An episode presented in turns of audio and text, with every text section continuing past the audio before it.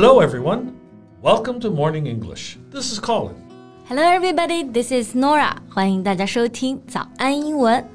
节目开始之前呢，先说一个小福利。每周三我们都会给粉丝免费送纸质版的英文原版书、英文原版杂志和早安周边。微信搜索“早安英文”，私信回复“抽奖”两个字，就可以参与我们的抽奖福利啦。很多奖品是花钱都买不到的。Yeah, we have carefully picked out these materials. They are very, very good for learning English. If you can persist in reading one book, you will surely be able to speak English at a higher level. So go to the WeChat official account for the lottery right now. Good luck to all of you. 好的，在今天的节目里面呢，我们其实要和大家聊一聊最近最火的一个话题啊，The Tokyo Olympics. Colin, have you been watching it recently? Yeah, I check the sports events when I have breaks. And sometimes I don't even have to watch it, you know? I can tell how it's going from the facial expressions of you guys. yeah，其实我们最近办公室啊，大家也是经常忙里偷闲，然后时刻关注着各种赛事赛点。 right. Look, if you're in our office, you will hear, ah, oops, ouch, Jesus Christ, and all kinds of exclamations. 没错，就是大家的情绪也是真是随时被牵动啊，各种各样的感叹都出来了。 嗯，不过说起来，最近你有没有最关注的一个赛事呢？Which latest event concerns you most? Uh, well, maybe weightlifting. Weightlifting，举重。Is it your favorite? Oh, no, but I pay special attention to it this time because of the weightlifter Laurel Hubbard. Uh, she will be the first trans athlete to compete at the Games. 这个人我知道你讲的是谁啦。 八月二号呢，新西兰的一个运动员哈伯德将参加女子组的八十七公斤级的举重比赛，而她是史上第一个 transgender athlete，就是跨性别的运动员。 Yeah, and, uh, you know, this has been arguably the biggest talking point of the Olympics. Yeah, yeah, yeah. The biggest talking point，就是说最近被谈论的最多的话题。这个消息对于 trans 这个群体来说，其实是一件好事，但是却引起了很大的一个争议。 Yeah, it has sparked a fierce debate about fairness. 嗯，主要是因为大家都觉得这个公平的问题有一点被质疑啊。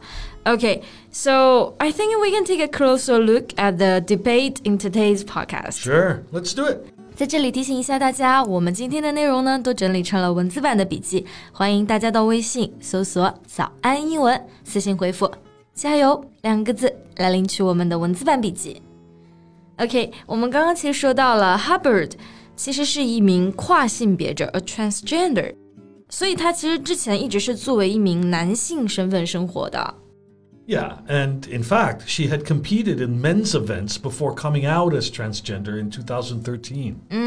他之前呢，最主要的是是一名 weightlifter，就也是一名举重运动员选手啊。不过参加的是男子的赛事，而且在那之前，他的成绩好像比较一般，you know quite ordinary if you compare at an international level。 Right.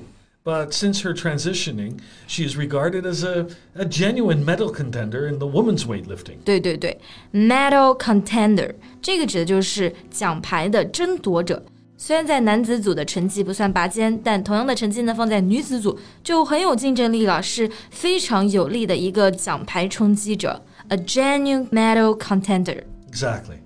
Now, most people predict that China's Li Wenwen is favorite to take gold over Hubbard, but the New Zealander has a realistic chance of a medal. 在这里呢，提一下啊，这个项目夺冠的最大热门其实是我国的零零后小将李雯雯。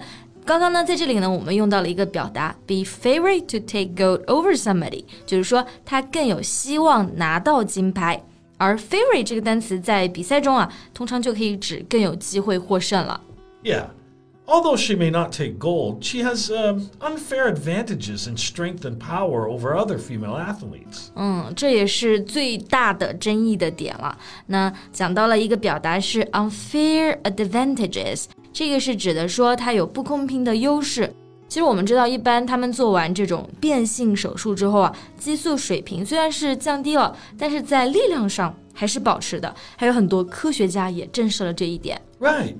And they retain advantages in strength even after taking medication.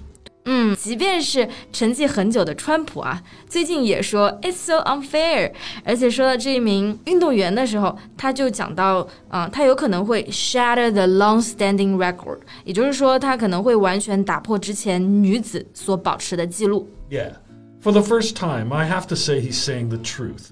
I understand we should fully support the transgender community, mm-hmm. but the principle of inclusion should not be at the expense of others. 对这个事情的确是非常的复杂。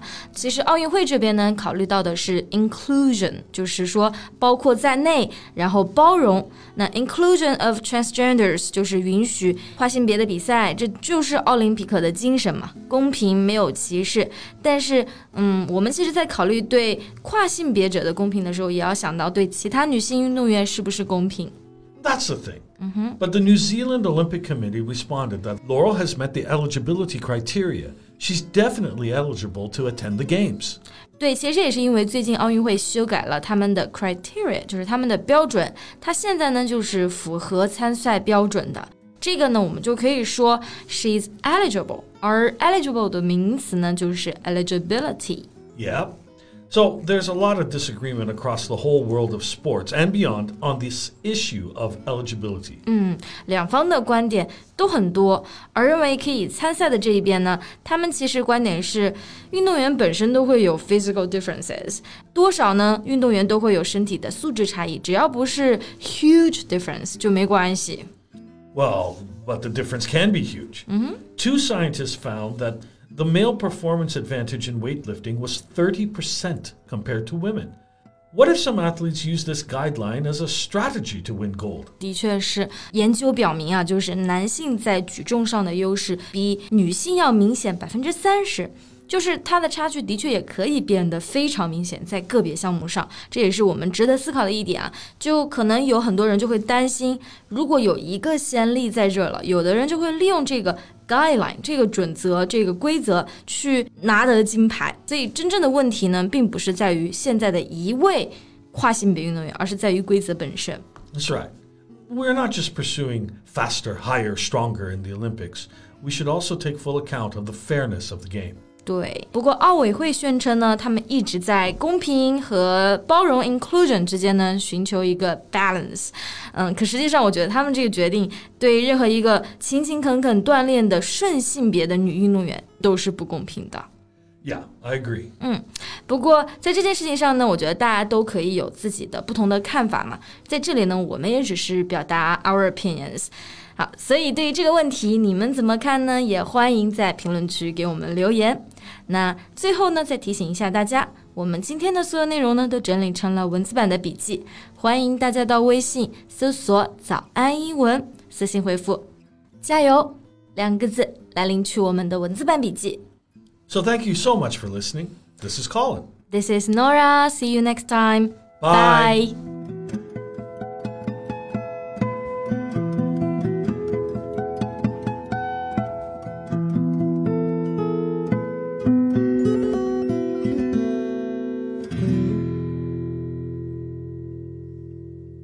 This podcast is from Morning English. 学口语就来早安英文。